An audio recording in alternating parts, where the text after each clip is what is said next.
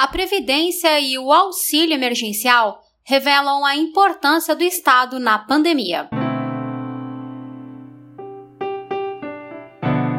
A pandemia do coronavírus reforça a defesa da importância e urgência da atuação do Estado brasileiro na organização e coordenação de políticas públicas.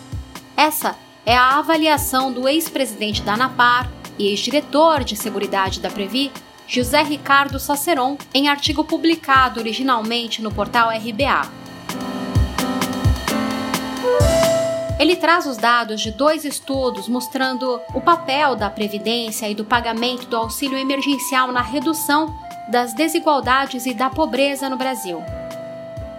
O primeiro estudo, publicado pela Fundação Getúlio Vargas, a FGV, em outubro de 2020, pelo professor Marcelo Neri, mostra que o pagamento do auxílio emergencial a 68 milhões de brasileiros no primeiro ano da pandemia reduziu a pobreza em 24%.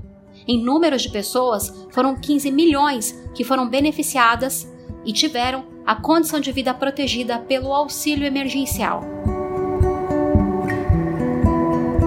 Saceron teme que agora, com o fim do auxílio emergencial, grande parte da população volte à condição de penúria ele destaca que foram gastos com o auxílio emergencial de 2020 300 bilhões de reais, montante que foi diretamente injetado na economia a partir do consumo das famílias que receberam o auxílio. A título de comparação, o governo usou outros 325 bilhões de reais retirados do Banco Central para proteger bancos e fundos de pensão. Saceron critica o recurso levantado para o mercado financeiro, que acabou priorizando cofres de grandes bancos e contas de poucos milionários que detêm o grosso das aplicações em renda fixa que financiam a dívida pública. O segundo estudo publicado pelo Instituto de Pesquisa Econômica Aplicada, o IPEA, em 2013, de autoria de Ana Amélia Camarano, mostra o impacto positivo dos benefícios da Previdência Social na redução das desigualdades e no combate à pobreza. O trabalho apontou que em 2011 o percentual de idosos na faixa da pobreza era muito menor do que o total da população não idosa na condição de pobreza, isso por causa dos benefícios previdenciários.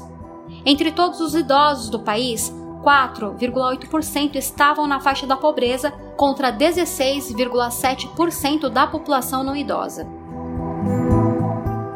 Saceron lamenta o fato de não existirem estudos mais recentes sobre o papel da Previdência na proteção social, mas ele avalia que, dado o aumento da população desempregada ou com ocupações precárias na economia informal, essa diferença entre os idosos e a população geral na condição de pobreza aumentou nos últimos anos.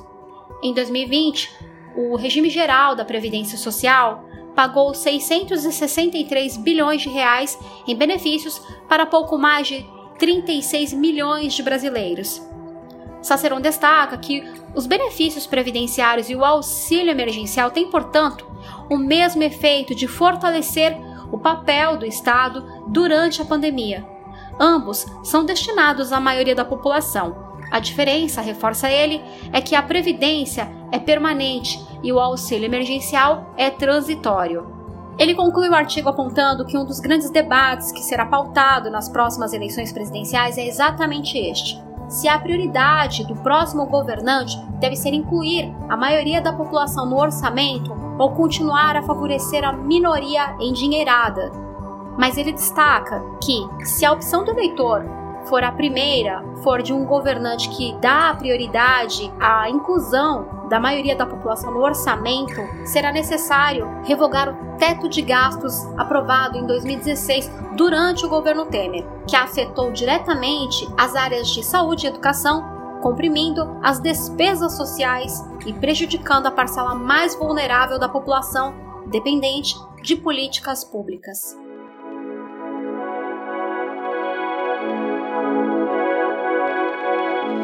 Para ler o artigo completo de José Ricardo Saceron, acesse o nosso portal associadosprevi.com.br. Até o próximo podcast Associados Previ.